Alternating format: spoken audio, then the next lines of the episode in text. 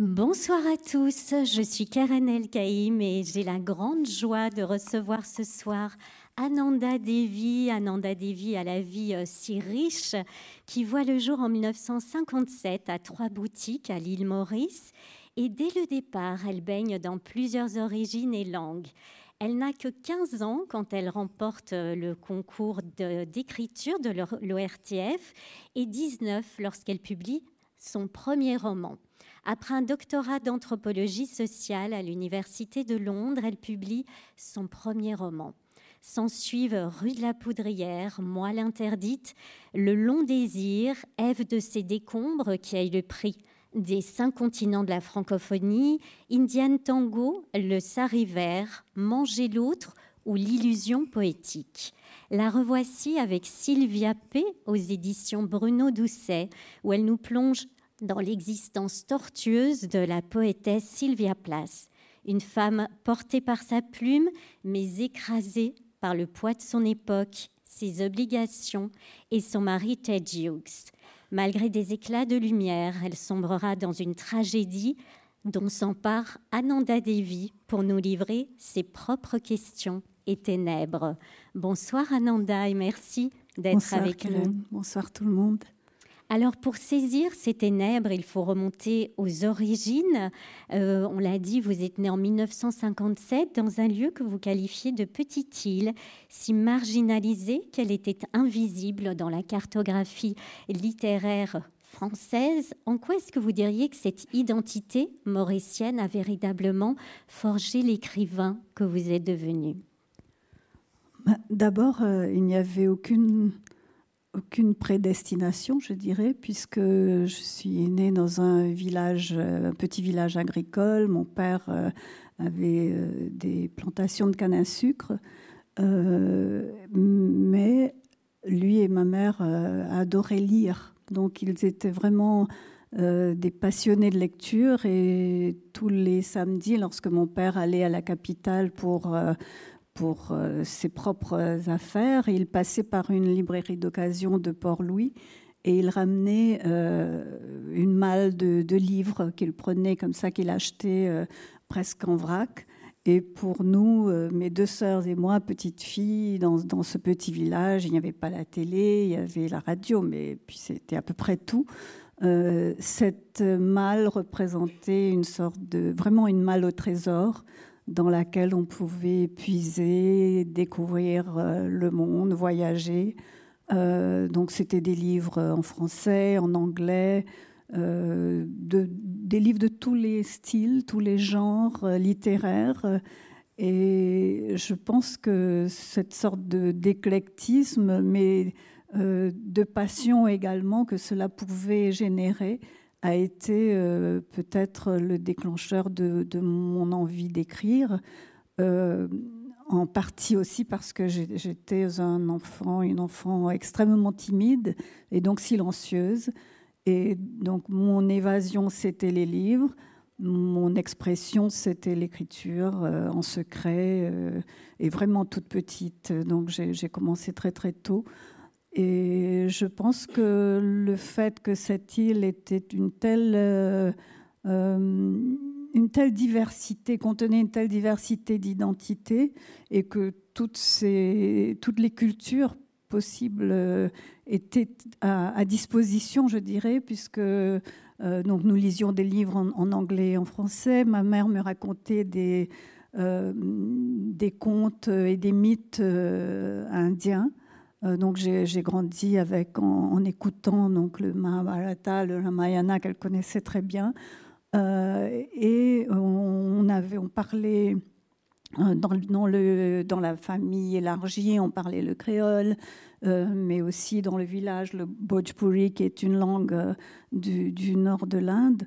Donc, et on écoutait toutes les musiques du monde. Donc, je me dis toujours que c'était un, privilège absolu que d'être euh, d'être un être hybride en fait, parce que j'ai vraiment absorbé toutes, ces, toutes ces cultures, de sorte que pour moi l'identité n'a jamais été quelque chose de monolithique, ça a toujours été euh, cette espèce de, fluide, d'élasticité qui nous permet d'aller vers différents lieux, vers différents endroits, vers différentes sources.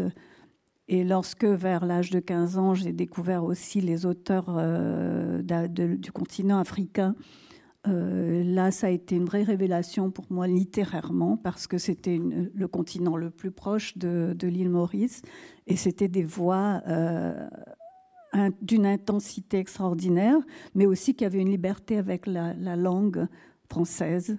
Euh, qui m'ont permis de, aussi peut-être de me libérer quelque part de l'emprise très classique des études littéraires dans les, au collège et au lycée. Et donc, je ne sais pas d'où vient exactement l'écriture, mais sans doute euh, de cette passion de la lecture et puis de cette liberté et de ce, cette espèce de kaléidoscope culturel, musical euh, et littéraire dans lequel j'ai grandi. Sylvia Plath, elle aussi, elle euh, possédait plusieurs origines puisqu'elle est issue euh, d'une famille euh, qui était à la fois allemande et, autrichienne. Elle naît néanmoins aux États-Unis. Elle a vécu en Angleterre. Vous aussi, vous avez baigné dans, plein de langues et vous avez vécu dans plusieurs pays. Comment est-ce que néanmoins, toutes les deux, vous avez dû trouver votre propre langue Vous, de ce que vous appelez une langue usurpée et elle, cette langue anglaise qu'elle aimait tellement manier? Oui, je pense que sans, sans oser me, me, comparer à elle, je crois que déjà la passion d'écrire dès l'enfance, pour elle, c'est visible. Elle a laissé des journaux, qu'elle a commencé à écrire des journaux intimes, euh, vraiment peut-être vers l'âge de 12-13 ans, et où elle, et elle savait qu'elle voulait être écrivain, écrivaine. Euh, c'était aussi un peu la certitude que j'avais très très jeune. Euh, en même temps, euh, elle savait aussi qu'il était très difficile de se faire entendre, euh, d'avoir que sa voix puisse porter aussi loin que possible et, et, se battre dans un monde qui était quand même un monde très masculin. Euh, la poésie euh, à l'époque, quand elle, grandissait, et puis en Angleterre aussi, lorsqu'elle arrive, ce sont les, poètes euh, masculins qui sont les plus, respectés, les plus publiés, les plus lus. Et elle, elle se retrouve donc dans un monde où elle doit vraiment se faire une place, mais se battre avec énormément d'acharnement pour se trouver cette place et les moments de, découragement sont, très d'autant plus intenses qu'il y a qu'elle est portée par cette passion, portée par cette certitude que c'est sa vie, que, que l'écriture est sa vie, elle n'en a pas d'autre. Et donc, euh, je pense que euh, j'ai un peu peut-être euh, grandi aussi avec cette certitude, mais dans, une, dans un autre contexte ou venant d'une petite île ou lorsque j'envoyais mes manuscrits par la poste euh, et que je recevais des, lettres de refus, parfois circonstanciées, parfois pas, euh, j'avais vraiment l'impression d'être euh, au bout du monde et que qu'on n'allait jamais m'entendre, que ça n'allait jamais, que quelque part les portes ne s'ouvriraient jamais. mais bon, j'ai réussi à vivre plus longtemps qu'elle, mais c'est vrai que euh, je pense que ce qu'elle aurait fait après aurait été aussi euh, encore plus extraordinaire que ce qu'elle a fait dans sa très brève vie. Euh, et c'est pour ça que, qu'elle m'a obsédée pendant, pendant quasiment toute ma vie, je dirais. Vous écrivez euh, qu'elle justifiait le fouillis de sa vie à elle par l'écriture qui lui conférait de l'ordre, une forme, une forme de beauté aussi, une manière d'aimer les gens et le monde. Pourquoi c'était une véritable boussole, mais une boussole qui a un prix que vous payez aussi, qui est celui de la solitude? Euh, oui, parce que en même temps, elle essayait d'être un peu tout, d'être ce que, par exemple, euh, sa mère euh, s'attendait à ce qu'elle mène une vie, euh, qu'elle réussisse sa vie, réussisse ses études, qu'elle ait un, emploi qui, qui, rapporte, qui lui permette de gagner sa vie, parce que sa mère a quand même élevé ses deux enfants en étant secrétaire parce que quand son mari est mort, donc elle, elle a tout mis, toutes ses ambitions, elle a porté toutes ses ambitions sur Sylvia. Et Sylvia, elle, savait que bon, l'écriture, ce n'était pas forcément ce qui allait lui permettre de gagner sa vie, mais c'était ce qu'elle voulait faire. Donc elle avait en même temps l'impression de, d'être sur un, parcours où elle allait décevoir sa mère, et en même temps, c'était ce qu'elle ne pouvait pas s'en, empêcher.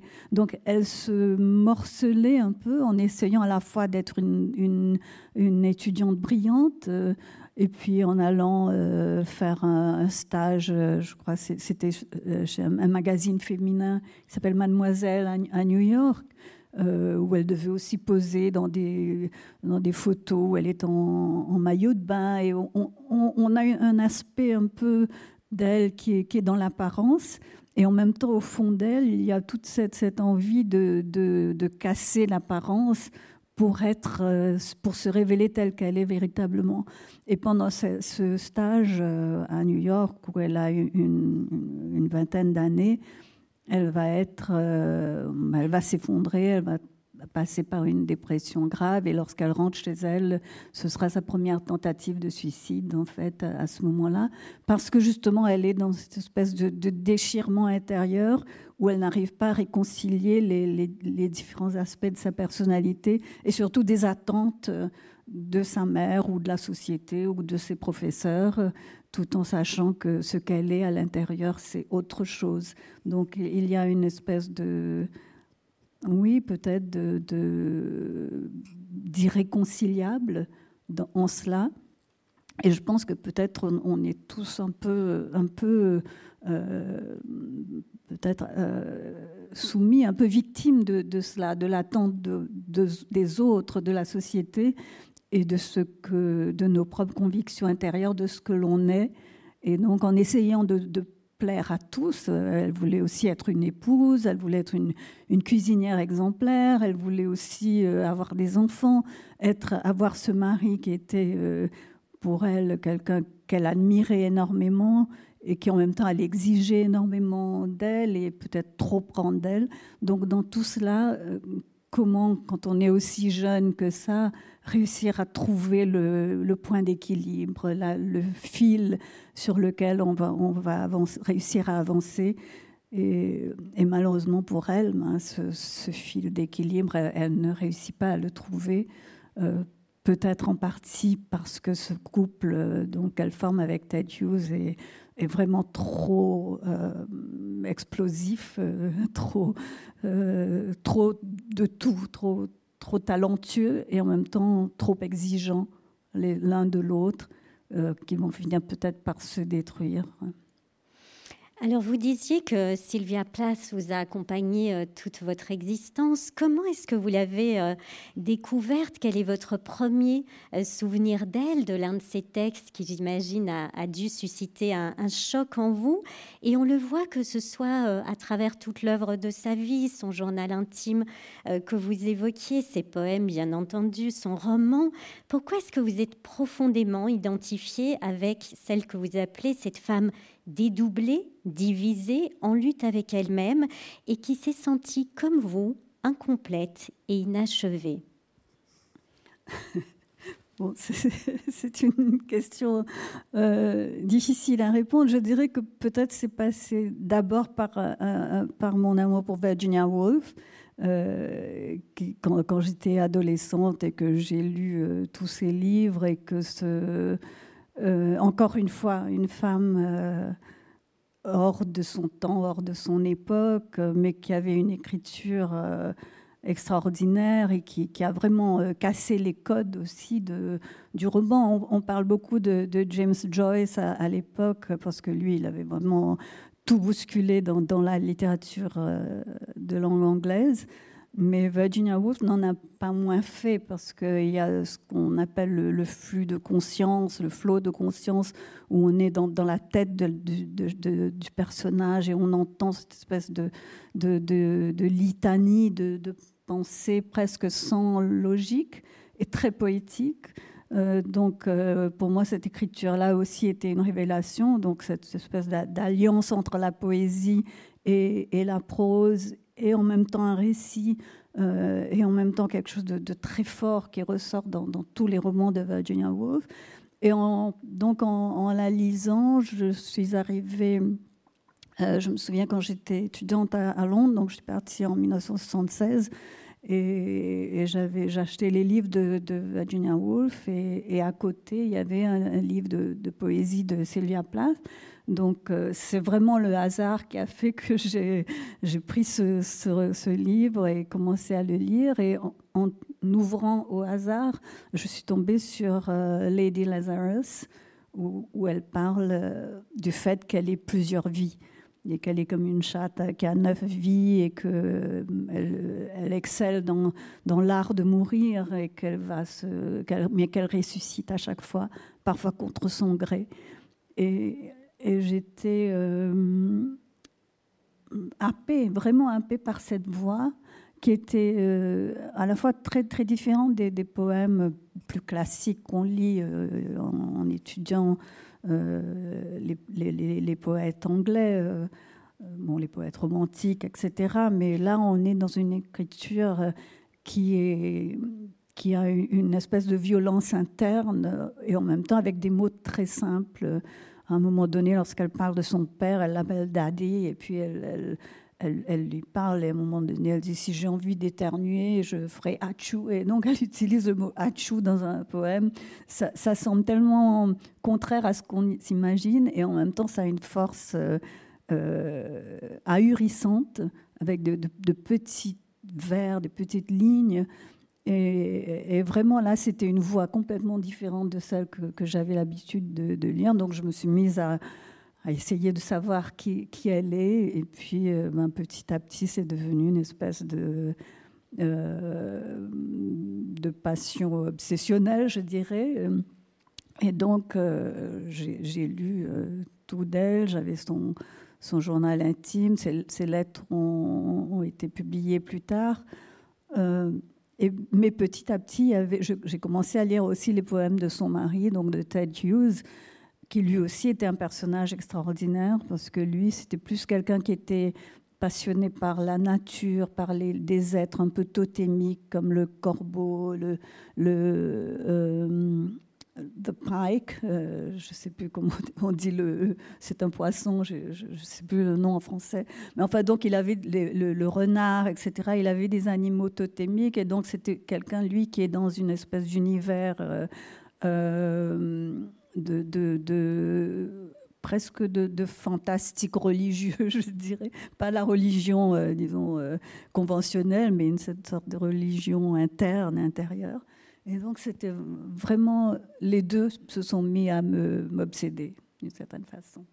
On va reparler d'eux, mais comme vous avez tissé euh, ce mm. lien tellement spécifique avec elle, on va écouter un extrait de ce mm. livre, ce livre si singulier qui est donc euh, Sylvia P. Page 90, 90, pardon. De la poésie comme film d'horreur. Il faut vivre en permanence avec un pied dans l'obscur et sa terrible splendeur, et que sur chaque instant soit posée cette lame qui risque de trancher les vertèbres pour savoir que la poésie peut tuer. Le critique Al Alvarez écrira au sujet du recueil posthume de Sylvia Plath, Ariel, que la poésie est un art meurtrier. A-t-il parfois craint cela, selon son propre art meurtrier, lui, Ted, cet homme qui se profile là-bas dans la brume d'un jour d'automne, l'un des derniers soleils de l'année. Est-ce lui qui marche parmi les moutons et qui vit sa vie de fermier, main plongée dans le purin, composant sans cesse chaque fibre, vibrant de son émerveillement et de son horreur, tendue comme les cordes d'un instrument joué par la lumière et le temps? Tu vois, Sylvia, il valait mieux l'admirer de loin cette lame qu'il porte en lui et qui le porte et qui pouvait trancher sans flancher le cou d'un agneau mort avant d'être né, il ne fallait pas trop s'en approcher. Il ne sait même pas à quel point elle est tranchante. Comprends-tu qu'il lui était impossible de sacrifier sa créativité aux besoins prosaïques de la vie de couple? Oui, tu l'as compris quand tu as été libéré de lui, car toi aussi tu avais le sentiment de faire le même sacrifice, et l'étroitesse du quotidien t'était devenue tout aussi pénible quand tu voulais seulement écrire. Ta stridence avait fini par devenir, pensait-il, un obstacle à sa poésie, même s'il a écrit des poèmes admirables pendant votre vie à deux et s'est desséché plusieurs années après. Ce n'est qu'après, bien après, qu'il finira par extraire une musique de son silence à ton égard. Il n'est pas de demi-mesure qui ne sacrifie l'essentiel. Tu l'as compris au moment où tu as mis fin à ta vie, abandonnant tes enfants. Mais ces mots, abandonnant tes enfants, contiennent un jugement que je refuse de porter sur toi. Si tu l'as fait, c'est que tu ne pouvais faire autrement. Ta décision t'appartient seule. Et c'est ainsi que je ne peux que mêler réalité fiction, poésie et prose, sur les traces de ces deux grands poètes, sur leur chemin de pierraille et de solitude, de brouillard et de désir, une terre à moitié lune où, plus que les humains, c'étaient les esprits qui les attiraient, les mannes d'autres poètes, le souffle des mythes et Sisyphes, et ainsi grimpe-t-il encore dans ma vision, poussant la terre de, leur, pierre de leur couple qu'ils voulaient à tout prix porter vers les sommets. La voyant, consternée, rouler à chaque fois au bas de la pente, ne comprenant pas, refusant de comprendre que pour arriver tout en haut, il leur fallait se délester l'un de l'autre. Il dirait plus tard qu'elle était deux portes d'acier géantes refermées sur une partie de lui. Pour arriver en haut, tout en haut, il leur fallait assumer leur solitude. C'était la seule vérité. Merci Ananda. Au sujet de, de la vérité, quelle vérité nue est-ce que Sylvia Plath dévoile dans sa poésie qui est tellement particulière, tellement puissante, comme vous le disiez? Je crois qu'elle est parmi les, les, premières à avoir parlé euh, du, corps féminin et de l'être féminin sans avoir peur d'être dans le féminin. C'est-à-dire que à l'époque, on pensait toujours que tout ce qui avait trait à, euh, au, sujet des femmes n'était pas un grand sujet. Donc pour les, pour les hommes, c'était de, grands textes, de grands thèmes, les mythes, les, euh, enfin oui, bon, l'histoire parfois, la nature aussi. Mais la poésie de l'intime n'était pas acceptée comme telle. Et en, et en, anglais, justement, il y a eu un moment où ils ont parlé de confidential poetry, c'est-à-dire euh, oui, la, la, poésie de la confidence, qui était considérée comme une, une, poésie mineure, puisqu'elle avait trait surtout aux femmes et à leurs petits soucis, à leurs petites euh, euh, leurs difficultés d'être. Et elle a pris, repris ce, ce, ce, cette intimité-là en la rendant euh, plus grande que, qu'on ne pensait qu'elle pouvait l'être. Donc elle, part, elle peut partir d'un doigt coupé, euh, coupé comme ça par, par, hasard, par accident, et en faire euh, quelque chose qui devient euh, une, réflexion sur la maternité, une réflexion sur le sang menstruel, une réflexion sur euh, qu'est-ce qu'on est si peu de choses puisqu'on peut se saigner et puis saigner jusqu'à ne plus vivre. Et, donc, elle prend un objet, elle prend un moment de la vie et elle en fait quelque chose qui, qui, qui, qui la dépasse et qui nous dépasse et qui devient une... une euh, une manière de voir le monde, une manière de comprendre euh, les autres et de comprendre euh, les êtres aussi. Et donc, je pense que c'est ça qui, a fait d'elle vraiment l'être unique, la poétesse unique qu'on a reconnue après sa mort, malheureusement, en reconnaissant que cette écriture-là n'était pas une écriture mineure, c'était une écriture majeure, mais au sujet, sur des sujets que l'on considérait à l'époque mineurs, mais qui étaient l'essentiel de, ce que nous sommes, nous tous, y compris les hommes aussi. Vous disiez que ça lui permet de comprendre les autres, de comprendre le monde, mais de se comprendre elle-même aussi à travers son écriture. Vous l'écrivez, elle embrasserait l'écriture comme son chemin de braise, le seul euh, qu'elle puisse suivre. En quoi est-ce que ces poèmes et, et ces livres, vraiment son journal aussi, reflètent sa dépression et ses démons intérieurs? Oui, hélas, euh, je crois que euh, tout, ça, c'est un tout. Elle, écrit à partir de, son talent, de son génie, mais aussi à partir de sa, dépression, à partir de sa fascination vers la, mort. Euh, cette, cette, sensation d'urgence aussi qui fait qu'elle se dit je dois écrire, écrire, écrire, écrire, en sachant qu'elle a presque un temps, euh, que le temps lui est compté. Et pourtant, elle va plutôt passer beaucoup plus de temps à s'entraîner à écrire plutôt qu'en fait écrire euh, des, œuvres euh, à part entière. Donc son journal, il y a des milliers de pages où elle, elle dit, voilà, je, je vais écrire des romans. Et donc elle commence à faire une liste de personnages, de noms de personnages, et elle s'entraîne en, en décrivant, mais avec une minutie, extraordinaire, les lieux, les meubles, les gens, les visages.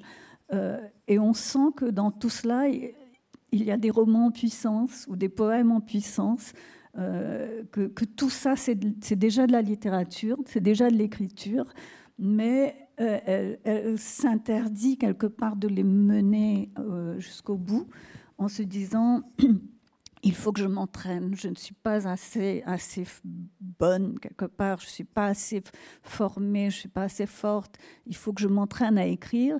Et à côté, elle écrit ses poèmes aussi, euh, qu'elle va publier à un moment donné, mais euh, elle, se met une sorte de pression extraordinaire qui fait que parmi les, poèmes qu'elle écrit euh, quand elle est au moment où elle est mariée avec Ted Hughes, elle, cherche tellement dans le dictionnaire euh, des rimes, etc., qu'il finit par lui dire Mais arrête avec ce dictionnaire, jette-le. Tu es en train de t'embourber dans le, dans le dictionnaire. Et ça lui fait très mal parce qu'elle adore le, dictionnaire et en même temps, elle, n'ose pas s'affranchir de, de, cela. Et il faut à un moment donné, peut-être au moment où elle s'affranchit de, de Ted, qu'elle va pouvoir euh, arriver à cette écriture simple et, féroce de, son dernier, enfin de son recueil posthume. Mais, mais toute son écriture, et là, j'imagine, si elle, si elle avait vécu, euh, elle pouvait puiser dans son journal, mais des, dizaines de romans, des, milliers de, de poèmes qu'elle n'a pas eu le temps d'écrire. Alors vous, vous êtes euh, très entraîné à l'écriture pour reprendre euh, vos propos et néanmoins on sent que, que ce livre vous a surpris, qui vous a échappé par moments. Vous disiez que vous étiez une petite fille euh, timide, vous êtes restée une femme très pudique. Pourquoi est-ce que néanmoins à travers les démons intérieurs de Sylvia Place, vous avez aussi circulé dans l'écriture à travers vos propres démons? Euh, oui, peut-être que quelque part, en, essayant de d'entrer un peu en elle, dans, de me mettre dans sa peau, euh, je me suis aussi euh, permis de, de révéler peut-être des, des, choses de moi-même que je ne révélerai pas dans mes romans, par exemple. Alors que, effectivement, mes romans sont, sont, euh, je n'ai aucune peur à écrire des, romans, je n'ai aucune peur, pas peur de la violence, pas peur de la chair, du désir, du corps ou quoi que ce soit.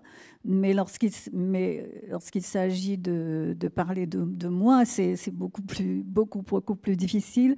Et ce sont souvent dans des situations un peu de, euh, parfois extrêmes, parfois de grande douleur, parfois de grands doutes que, je finis par, par euh, arriver à, une sorte d'introspection littéraire, je, dirais. Mais ce, texte-là, en fait, que j'écris depuis, enfin que j'ai commencé depuis longtemps, que je réécris et réécris et réécris, euh, sans avoir jamais pensé que j'arriverais jusqu'au bout, que j'allais le terminer. À un moment donné, je me suis dit, euh, bon, bah, maintenant, c'est le moment de, le faire. Mais c'était seulement en, comprenant que je ne pouvais pas en faire une, biographie et je ne pouvais pas en faire une, fiction euh, euh, à part entière. Donc c'est un livre hybride comme, je le suis, donc en partie basé sur, en grande partie sur sa vie, en grande partie sur ses écrits, et en même temps, il y a des parties où je me laisse aller à rêver ce que, à fantasmer, je dirais, puisque j'utilise le mot dedans, ce qu'elle serait en train de dire à tel moment ce qu'elle veut dire sur, sa mère, ce qu'elle a envie de dire sur leur couple, sur la relation passionnelle qu'ils ont l'un avec l'autre. Et là, je me permets d'aller dans, dans la, fiction, puisqu'elle n'a pas dit ces mots-là, mais ce sont peut-être à ce moment-là mes mots à moi qui, viennent se, substituer à, elle. Et donc, du coup, c'est vrai que quand je, lis ce, livre, ben, j'y vois... Euh, une partie biographique et une, partie autobiographique, c'est certain. Alors Sylvia Plath, vous, vous l'avez rappelé à plusieurs reprises, elle vivait aux côtés de cet autre géant de la poésie qui était euh, Ted Hughes. Euh, Ted Hughes qui, plus vous avancez dans le livre, plus vous fascine, vous possède également. En quoi est-ce que vous diriez que cet homme, ce grand poète, l'a à la fois nourri et dévoré? Oui, hélas, euh, elle disait qu'elle avait besoin de quelqu'un de, d'immense, qu'elle avait besoin d'une sorte de, quasi-dieu euh, poétique. Euh, elle en rêvait, elle, voulait quelqu'un comme ça à, à ses côtés. Elle, elle s'imaginait comme une sorte de couple mythique qui deviendrait deux stèles de la poésie.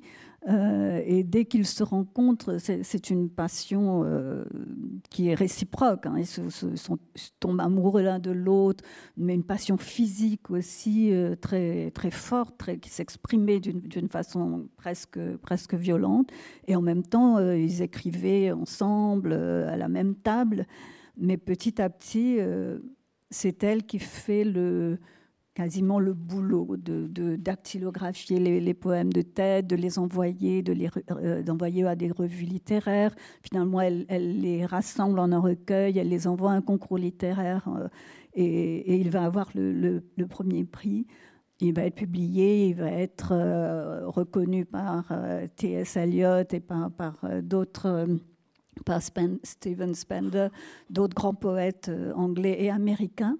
Et du coup, c'est elle qui va rester en retrait. Donc c'est lui qui, est tout d'un coup porté au nu comme le jeune poète euh, anglais euh, qui, est le nouveau talent qui, émerge. Et elle va se rendre compte que finalement, il n'y a pas, une égalité entre, entre les deux, entre leur travail de, leur travail de création, certes, mais leur destin littéraire, euh, non, ils ne sont pas du tout à égalité. Et petit à petit, il, prend un peu le dessus en, justement la critiquant ou en lui, donnant des consignes d'écriture. Et ça va aussi commencer à, l'étouffer. Mais ce qui est, fascinant, c'est que, bon, il y, a toute l'histoire après sa mort, euh, on n'aura probablement pas le temps d'en parler, mais où les féministes donc, prennent fait et cause pour elle et l'accusent accuse Ted Hughes d'avoir euh, bah, tué sa femme. Et donc, elles vont euh, manifester à chaque fois qu'il va, donner une conférence ou lire en public, elles vont venir et, manifester contre lui, essayer de l'empêcher de, de, lire ou de parler. Mais lui, il ne parle pas du tout d'elle pendant euh, de longues années, jusqu'au moment où, euh, un peu avant sa mort, il écrit, enfin, il a écrit sur elle, mais sans publier. Et à la fin de sa vie, quasiment, il écrit un livre qui s'appelle Birthday Letters, qui est un livre de poèmes où il, revient sur, leur vie, mais où il répond quasiment à, chaque poème qu'elle a écrit elle, et en disant, euh, c'est comme un écho, il une réponse et une manière aussi peut-être, je ne sais pas, de demander pardon, j'en sais rien, mais c'est le seul moment où il parle d'elle et où on sent qu'il a compris qui elle était et qui elle était vraiment et, ce ce qu'il lui doit. Ça, c'est important. Cet écho, on le retrouve euh, aussi dans, tous ces textes qui nous parlent à nous, évidemment, les femmes, évidemment, aux hommes également, puisqu'il y a, y a des textes d'une modernité incroyable où vraiment elles semblent parler encore euh, des femmes d'aujourd'hui. On va écouter un second extrait, page 31.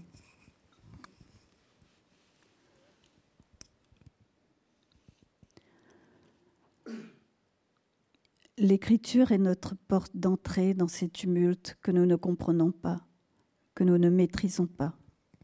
L'écriture comme dépeçage, parce que sous cette peau, il y a des abîmes à explorer. Nous ne nous résumons pas à notre peau.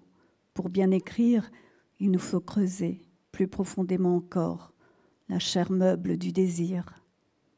Sylvia, femme, voulait tout. Écriture, mari, enfant, une libre sexualité à l'intérieur du couple, une vie idyllique, impossible. Sylvia, écrivain, voyait en Ted une source. Il était un objet de séduction et de fascination. Ils étaient l'objet de leur fantasme à tous les deux, ce qui donnerait lieu à des visions uniques et à deux œuvres immenses. Leur fantasme était peut-être plus nécessaire à leur créativité que leur amour et nourrissait certainement plus que leur vie de couple. Sylvia était une femme libre, même si elle était aussi le produit de son époque. Elle avait décidé de se livrer à des expériences sexuelles que nombre de femmes de son époque s'interdisaient. Elle ne se devait pas à Ted. Pour celles qui ont ce choix d'une passion créatrice, d'une vie propre, d'une existence propre, le sacrifier pour un homme même si c'est un homme aussi énorme et fulgurant que Ted, c'est contredire leur propre talent, leur propre signification. Peut-être savait-elle ce qu'elle faisait Oui, il lui échapperait, oui, il tentait de guider son écriture sans qu'elle le lui demande. Mais ces nuits, ces nuits peuplées de Ted fracasseront le cadenas de toutes les portes qui la séparent de l'écriture qui doit être la sienne. Elle était encore un poète en devenir. Elle cherchait cette clé. Et à défaut d'une clé, une effraction qui lui permettrait de boire à la source de la création, directement dans la bouche et la verge des dieux. Et où les trouver, ces dieux, sinon à Cambridge? Cambridge, ville universitaire, austère et hautaine, d'une autre ère ou peut-être sans âge, aussi anglaise que peut l'être une ville, vert or, brun pierre, voûte, arche, certitude de son architecture inchangée.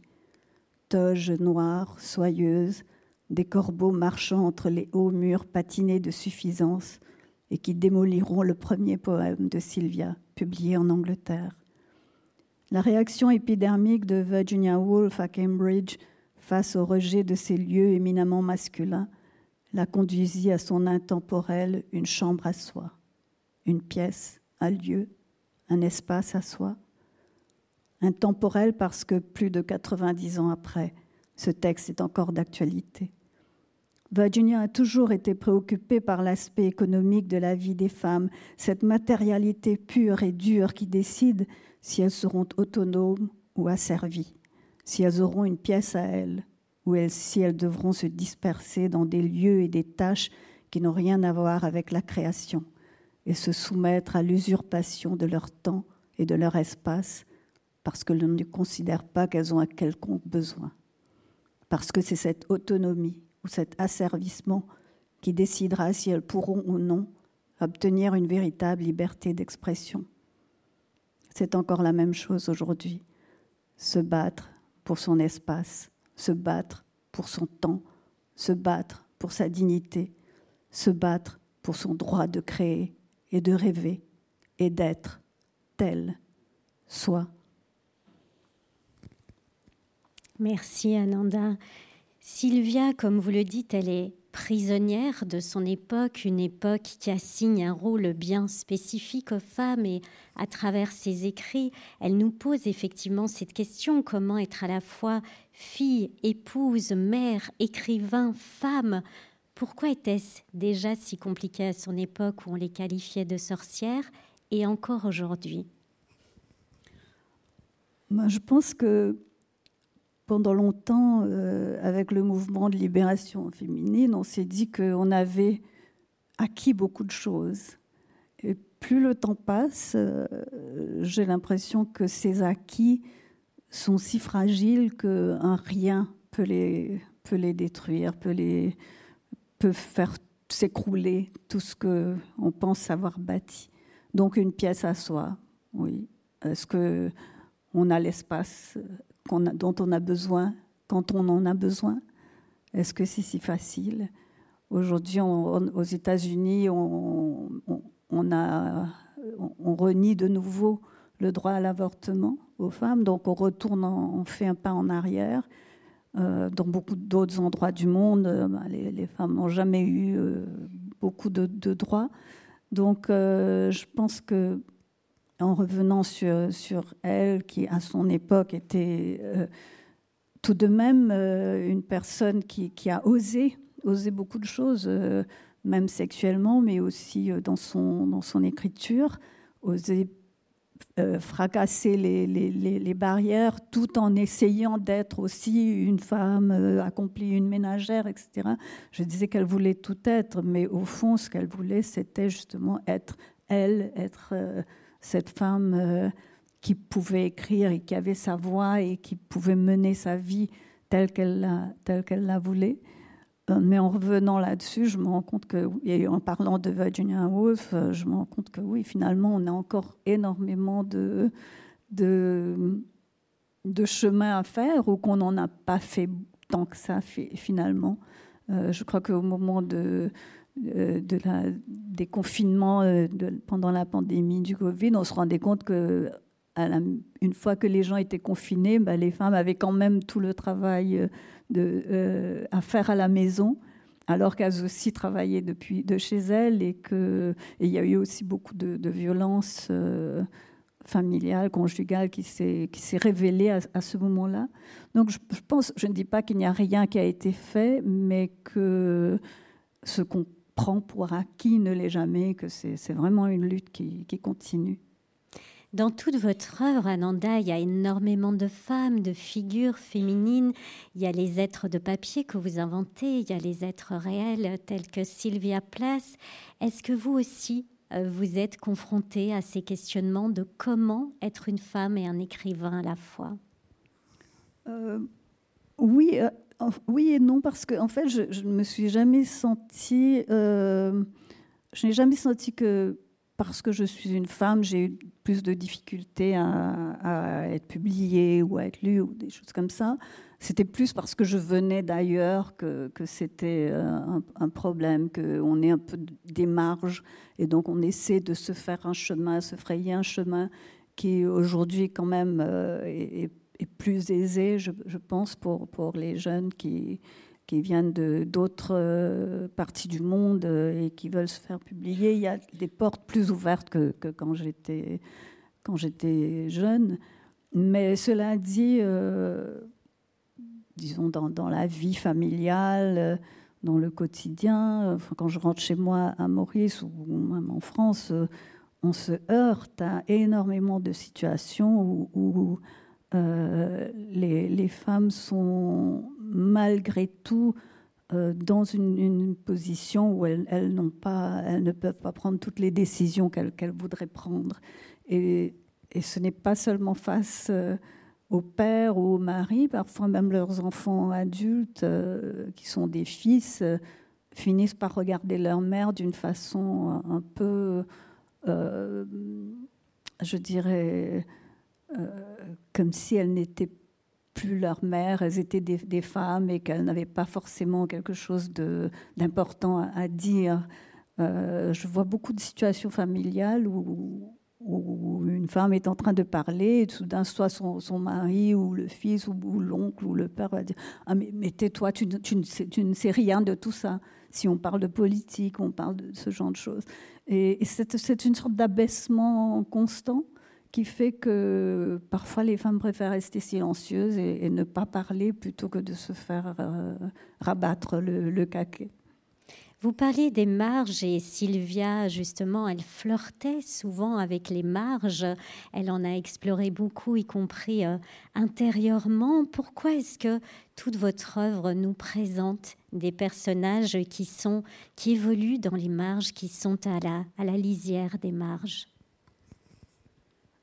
Ce, n'était pas un, choix délibéré. Je crois que c'est quelque chose qui est venu euh, un peu qui a grandi avec moi, peut-être justement parce que je disais que je venais moi-même des marges, mais j'étais aussi euh, dans ma propre société quelqu'un de, très silencieux et très timide. Donc j'étais plus attirée par des personnages qui ne pouvaient pas, qui n'étaient pas entendus ou qui ne pouvaient pas s'exprimer. Et je me suis rendu compte plus tard qu'il euh, y avait souvent un, thème qui revenait, c'était le mutisme. Parfois, euh, vraiment, la, personne, mon personnage était muet, ou alors souffrait d'un bec de lièvre qui l'empêchait de, parler ou d'être entendu. Et c'était important pour moi parce que je ne sais pas, je crois que l'écriture et le moyen justement d'aller à, à, la recherche ou à la rencontre de, ceux euh, qui, n'ont pas toujours l'occasion de, s'exprimer. Cela ne veut pas dire que, je parle en leur nom, mais que je vais chercher euh, ces personnes-là, ces, lieux-là, euh, pour que, disons, au milieu du tapage du, monde, des, puissants, des dominants, on puisse aussi quelque part avoir un autre, l'autre point de vue, celui de, ceux qui, justement euh, sont les, dominés, sont les, broyés. Euh, alors ce n'est pas pour me poser en donneuse de leçons, mais parce que je crois que c'est encore plus aujourd'hui le lieu où l'on peut peut-être s'arrêter. Euh, un instant, prendre le temps de comprendre, de, suivre un, personnage ou une histoire euh, jusqu'au bout, d'entrer dans l'intimité de quelqu'un, dans sa pensée, dans son inconscient. Euh, c'est dans les livres, c'est dans les romans, c'est à travers la littérature. Et ce temps-là nous permet aussi euh, justement de faire cet effort de compréhension et d'aller vers l'autre alors qu'on on a l'impression qu'on est dans un monde qui est de plus en plus fragmenté dans des espèces de bulles identitaires et qu'on n'entend plus du tout, euh, euh, on ne prend plus le temps d'entendre l'autre ni de comprendre les silencieux ou les, ou les oui, ceux que, sur lesquels les, caméras littéralement ne sont pas braquées.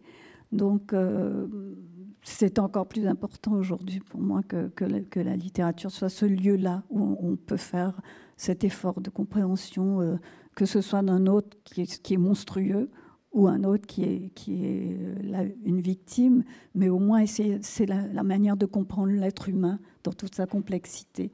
Et ce qu'on n'entend pas dans les discours aujourd'hui, de quelque sorte que ce soit, les réseaux sociaux, les, médias, c'est la complexité et l'ambiguïté de l'être humain. On est dans une espèce de, manichéisme permanent où, c'est noir ou blanc, c'est bon ou c'est mauvais, et il n'y a pas cette, euh, la complexité que nous, nous avons. Nous portons tous en, en, nous, avec nos zones de noirceur et de, et de lumière.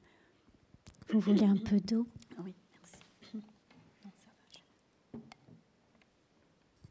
Ces zones euh, de noirceur, on les retrouve aussi euh, chez Sylvia Place. Elle était quelqu'un d'hypersensible, elle absorbait tout comme, euh, comme une éponge et elle est née en 1932. Elle n'a pas connu directement la guerre, mais est-ce que vous diriez néanmoins que ces temps sombres ont déteint sur elle, ont influencé son écriture et sa poésie? Euh, oui, parce que son père était euh, allemand, d'origine allemande, et elle disait que, même s'ils avaient émigré aux États-Unis, elle disait qu'il avait euh, une photo d'Hitler dans, la maison et qu'il saluait cette photo. Maintenant, est-ce que c'est vrai ou pas? On ne le sait pas parce qu'elle a aussi, excusez-moi, elle a aussi euh, beaucoup utilisé ce, symbole du père nazi. Et on ne sait pas si elle voulait vraiment dire que son père était nazi ou bien c'était euh, pour elle le symbole de la domination absolue c'était euh, bah, cet homme, Hitler, et cette, euh, ces nazis qui écrasaient, qui, qui vraiment détruisaient l'autre, qui détruisaient les juifs, mais en l'occurrence, peut-être elle, elle s'identifiait à cela en, se sentant piétinée sous les bottes des hommes. donc des deux hommes de, sa vie, donc son père et, son, mari. Donc il y a une manière pour elle de, réutiliser cette, guerre, bon, elle était encore euh, jeune pendant la guerre et puis elle était aux États-Unis, donc elle ne l'a pas vécu directement, mais ça a vraiment imprégné euh, sa, poésie, euh, surtout par l'identification de, la violence masculine et, aussi de, cet holocauste qui était quelque part en, elle et dans lequel elle se sentait aussi entraînée comme dans un train vers une sorte de frein annoncé. Alors on va écouter un, poème de Sylvia Plath parce qu'on vous a pas encore fait écouter sa voix euh, à elle. On va vous le lire euh, en anglais et en français. Est-ce que vous voulez commencer ou vous préférez reposer la voix un peu? Euh, bah, Peut-être il vaut mieux entendre l'anglais avant. Allez-y. Le... Donc c'est Lady Lazarus dont, dont, je parlais tout à l'heure. Euh, I have done it again. One year in every ten, I manage it. A sort of walking miracle. My skin bright as a Nazi lampshade. My right foot a paperweight. My face a featureless, fine Jew linen. Peel off the napkin, O oh my enemy. Do I terrify? The nose, the eye pits, the full set of teeth, the sour breath will vanish in a day. Soon, soon, the flesh the grave cave ate will be at home on me, and I, a smiling woman. I am only thirty, and like the cat, I have nine times to die. This is number three. What a trash to annihilate each decade. What a million filaments. The peanut crunching crowd shoves in to see them unwrap me hand and foot. The big striptease. Gentlemen, ladies, these are my hands, my knees. I may be skin and bone, nevertheless, I'm the same identical woman. The first time it happened, I was 10. It was an accident the second time. I meant to last it out and not come back at all. I rocked shut as a seashell. They had to call and call and pick the worms off me like sticky pearls. Dying is an art, like everything else. I do it exceptionally well. I do it so it feels like hell. I do it so it feels real. I guess you could say I've a call. It's easy enough to do it in a cell, it's easy enough to do it and stay put. It's a theatrical comeback in broad day to the same place, the same face, the same brute, amused shout, a miracle that knocks me out. There is a charge for the eyeing of my scars. There is a charge for the hearing of my heart. It really goes. And there is a charge, a very large charge for a word or a touch or a bit of blood or a piece of my hair or my clothes. So, so, Herr Doctor, so, Herr Enemy, I am your opus. I am your valuable, the pure gold baby that melts to a shriek. I turn and burn. Do not think I underestimate your great concern. Ash, ash, you poke and stir, flesh, bone, there is nothing there. A cake of soap, a wedding ring, a gold filling. Hair God, Hair Lucifer, beware, beware. Out of the ash I rise with my red hair, and I eat men like air. Thank you. Alors en français, cela donne Dame Lazare, ça y est, je l'ai encore fait. Tous les dix ans, c'est réglé. Je réussis. Comme un miracle ambulant, ma peau devient aussi lumineuse qu'un abat-jour nazi. Mon pied droit, un presse-papier. Mon visage, un délicat mouchoir juif. Ôtez-moi ce linge blanc, ô mon ennemi, le nez, les orbites, la denture complète. N'est-ce pas parfaitement effroyable? L'aigreur de la laine aura disparu en une journée, et très vite la chair que le gouffre du tombeau avait dévorée se remettra d'elle-même en place. Sur moi, femme souriante, je n'ai que trente ans, et comme les chats, je dois mourir neuf fois. Ceci est ma mort numéro trois. Quel saccage Pour anéantir chaque décennie, quelle multitude de filaments La foule qui croque ses cacahuètes se bouscule pour me les voir. Enlever un à un, c'est le striptease intégral. Messieurs, mesdames, voici mes mains, voilà mes genoux. Si je n'ai que la peau et les os, je n'en suis pas moins véritable, la même femme. La première fois, j'avais dix ans. C'était un accident. La deuxième fois, j'étais bien résolue à en finir, ne jamais revenir. Je me suis scellée comme un coquillage. Ils ont appelé, appelé, ils ont retiré les asticots gluants comme des perles. Mourir est un art, comme tout le reste. Je m'y révèle exceptionnellement douée. On dirait l'enfer, tellement on jurait que c'est vrai. On pourrait croire que j'ai la vocation. C'est assez facile à réaliser dans une cave. C'est assez facile de rester là et d'attendre. C'est le retour. Théâtral en plein jour. Au même lieu, au même visage, à la même clameur, primitive, amusée. Miracle qui me faut droit. Il faut payer. Pour regarder mes cicatrices, il faut payer. Pour entendre mon cœur, il bat pour de bon. il faut payer, payer très cher pour avoir un mot, un geste, un peu de sang. Une mèche de mes cheveux, un bout de mes vêtements. Voilà, Herr Docteur. Voilà, Herr Ennemi. Je suis votre chef-d'œuvre. Je suis votre bien le plus précieux. Le bébé tout d'or pur, qui fond en un seul cri. Je brûle et me consume. Ne croyez pas que je sous-estime la valeur de vos intérêts. Cendre, cendre, vous tissonnez de la chair, des os, rien, vous fouillez. Un pain de savon, une alliance, une dent en or. Herr Dieu, Herr Lucifer, méfiez-vous, méfiez-vous, de la cendre je surgis avec mes cheveux rouges et je dévore les hommes, dévore les hommes comme l'air.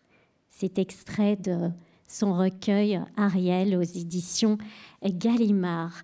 On le sent, euh, Sylvia Place, elle évolue euh, constamment entre euh, ses suicides, entre ses phases de renaissance aussi. Qu'est-ce qui a finalement contribué à son éternel sens de l'aliénation qui va la perdre? Je ne sais pas, c'est difficile à dire. on a beaucoup après sa mort, euh, et même jusqu'à maintenant, il y a beaucoup de, psychologues, de psychiatres qui se penchent sur, elle et qui essaient de peut-être d'identifier une pathologie. Mais je ne sais pas si c'est nécessaire d'identifier une pathologie, mais c'est certain que les circonstances se sont rassemblées autour de ces, deux dernières, ces trois dernières années, disons, euh, lorsque son couple avec commence à se déliter et qu'elle commence à, écrire, à affirmer sa, voix, et qu'elle a deux enfants en bas âge, et qu'elle se retrouve à un moment donné seule, parce que lui, il part et, avec quelqu'un, une autre femme. Et dans son journal, les, derniers jours, à part le fait qu'elle est en train de, parler, d'écrire, elle parle aussi de survie financière, c'est-à-dire qu'elle essaie de, de, compter euh, le peu d'argent qu'elle a. Elle envoie ses poèmes à des, éditeurs et elle leur demande au bas de la lettre, est-ce que vous pouvez me renvoyer mon, manuscrit, même si vous ne l'acceptez pas, parce que ça coûte très cher de, photocopier. Et, donc, elle, elle, écrit à des amis à Londres en disant est-ce que je peux venir, euh, si je dois venir à Londres, je peux venir habiter chez vous parce que je ne peux pas me payer un, hôtel? Et on sent cette espèce de préoccupation. Elle, a un bébé et une petite fille de, deux ans. Et en même temps, elle est en train d'écrire, d'écrire son, chef-d'œuvre qui va rester son chef-d'œuvre puisque il sera publié. Elle va laisser le manuscrit euh, sur sa table euh, complet avant de, se tuer. Donc on imagine une espèce de, de, tempête qui, monte comme ça, qui monte cette dernière année et qui va finir par, par la submerger totalement, mais aussi le fait, elle dit qu'elle sent qu'elle a écrit ses meilleurs poèmes et qu'elle se dit, bon ben voilà, j'ai laissé ça, maintenant, maintenant ça va, je peux partir. Donc, euh, je ne sais pas ce qui provoque exactement cela, mais en tout cas, c'est une vraie tempête qui l'emporte à la fin de sa vie, mais aussi une tempête littéraire qui l'emplit, qui, lui permet d'exprimer toutes ses pensées d'une manière magnifique. Et peut-être qu'elle se dit que, bon, ben voilà, après ça, je, n'ai plus envie de, de continuer. Donc il y a une impossibilité de continuer à vivre, mais peut-être une impression d'avoir écrit euh, ce qu'elle avait besoin d'écrire ou d'avoir écrit son, chef-d'œuvre et que peut-être craignait-elle après de ne rien écrire d'aussi bon. Je ne sais pas. C'est la, cloche de détresse de Bell Jar qui est tellement beau, qui est comme un cri, un cri qu'on retrouve dans ses poèmes, dans, son journal. Et vous l'écrivez à un moment donné dans ce livre, Vivre est une colossale entreprise. Pourquoi? Est-ce valable à la fois pour elle, mais pour vous également euh, moi, je, crois qu'elle est pour, pour nous tous. Euh, c'est que, euh, oui, en plus pour ceux qui créent et qui, comme elle, doutent, on se dit aussi que jamais on n'arrivera jusqu'au sommet qu'on dont on rêve quand on lit des, auteurs qu'on admire, euh, de grands auteurs qui nous accompagnent euh, toute notre vie. Et tout ce qu'on fait, nous, c'est d'essayer de, suivre, mais très loin derrière, et de se dire, euh, est-ce qu'un jour on y arrivera, ou est-ce qu'on mourra en se disant, ben, j'ai pas réussi à faire ce que je, voulais faire. Donc il y a toujours cette crainte en soi. Et puis il y a aussi la crainte euh, que la vie finisse par prendre trop de place et, que la création n'ait euh, plus suffisamment de, de place. Euh, et aujourd'hui, on est quand même euh, de plus en plus, d'ailleurs, pour les auteurs sollicités, et que ça finit aussi par happer des morceaux de vie où on se dit mais là, je devrais être en train d'écrire. Pourquoi je suis en train de, de, voyager ou de faire ça Donc, on, on, il y a un peu ce, cette, sensation de morcellement entre les, différents aspects de la vie, y compris la vie euh, personnelle, familiale, etc. Et qu'il y a toujours quelque part en soi cette envie juste de, s'enfermer et, et, et d'écrire. Je pense que c'est ce qu'elle ressentait, elle, tout en voulant être euh, parfaite en tout, mais qu'au fond, il n'y avait qu'une envie, c'était d'écrire. Euh, et donc, pour elle, la vie, oui, effectivement, est une entreprise colossale, mais, mais pour euh, la plupart d'entre nous, je crois. La vie euh, après elle s'écrit d'une certaine manière aussi parce que on a parlé de Virginia Woolf, Virginia Woolf qui, qui s'est suicidée en mettant des pierres dans ses poches et en allant se noyer. Sylvia Place aussi, elle n'a que 30 ans quand elle commet ce geste avec une espèce de scénographie, si on peut dire absolument terrible. Et elle est morte aussi en tant que mère. Est-ce que vous pourriez nous raconter cela? Um, Ça, c'est la, partie, la, part la plus difficile à, imaginer, c'est de se dire que elle a décidé de partir, mais elle laisse ses, enfants, ses, enfants en bas âge, et elle le fait en elle sait qu'elle va se suicider en, en, ouvrant le gaz euh, dans le, du, de la cuisinière, donc elle met sa tête dans, dans le four euh, pour respirer le gaz, mais elle, euh, elle laisse une, une, tasse, un verre de lait auprès de ses enfants et, une petite assiette de, biscuits, et elle euh, bouche la fente sous leur euh, sous leur porte avec des serviettes pour que, pour que le gaz ne, pénètre pas. Et elle savait qu'il y aurait que le matin quelqu'un viendrait. Pour, euh, il y avait une personne qui devait venir pour, le, pour s'occuper d'eux et qu'on les trouverait, qu'ils n'allaient pas être abandonnés tout seuls dans la maison pendant des jours. Mais elle a quand même ce geste de, partir. Et ça, c'est, je crois que c'est un moment où, qu'on ne peut pas qu'on ne peut pas pénétrer, qui est, qui est vraiment tellement euh, de l'ordre du mystère absolu qu'on ne peut pas tenter de l'expliquer de, de l'extérieur, mais il faut vraiment être arrivé, parvenu à un point de, désespoir aussi extrême ou, de certitude de ne pas pouvoir euh, continuer, ne pas pouvoir poursuivre sa route pour en, arriver là.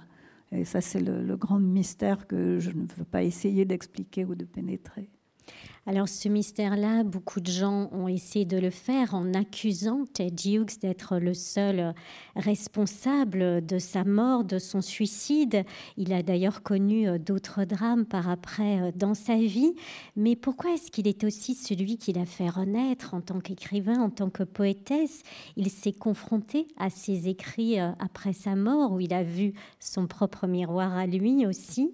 Et il s'est battu, comme vous l'écrivez, pour publier ses plus beaux poèmes un chant d'amour à sa femme. Est-ce que c'est à lui qu'on doit la renaissance poétique et littéraire de Sylvia Plath? C'est très troublant parce que c'est vrai que je pense qu'il reconnaissait très bien son, talent. Il l'a toujours euh, connu et quand il a lu son, dernier, cet ouvrage, euh, ce manuscrit qu'elle laissait en partant, il a reconnu la euh, la, qualité de ce manuscrit, donc il s'est dit qu'il fallait le, publier. Mais en même temps, euh, il était l'ayant droit de, toute la euh, ben, de, toute l'écriture, de toute la production littéraire de, Sylvia Plath. Et il a fait plusieurs choses qui sont, qui sont très, très douteuses. Par exemple, elle avait mis son ses poèmes dans un certain ordre. Euh, et lui, il a, les a, il a changé l'ordre, il les a, disons, réagencés quelque part. Bon, peut-être que ça c'était euh, un travail éditorial, je n'en sais rien, mais ce qui était plus, plus grave, c'est que euh, il a, quand il a lu son journal intime, il y a les deux derniers cahiers euh, qu'il a d'abord, dont il a d'abord dit qu'il les a détruits parce que ça, ferait trop de mal à ses enfants et à, la, famille. Euh, et donc, il a dit qu'il a détruit les deux derniers euh, cahiers. Ensuite, il en a retrouvé un, enfin, qui, apparemment qu'il n'avait pas détruit, qu'il a et même le journal, lorsque la première fois qu'il l'a publié, il a enlevé certaines parties, les lettres aussi. Donc il, a fait aussi un travail de un peu de censure quelque part, en pensant que, en disant que c'était pour ses enfants, mais aussi sans doute pour se protéger lui-même. Donc euh, il y a quand même un aspect assez assez ambigu dans, sa manière justement de gérer cette postérité de de Sylvia.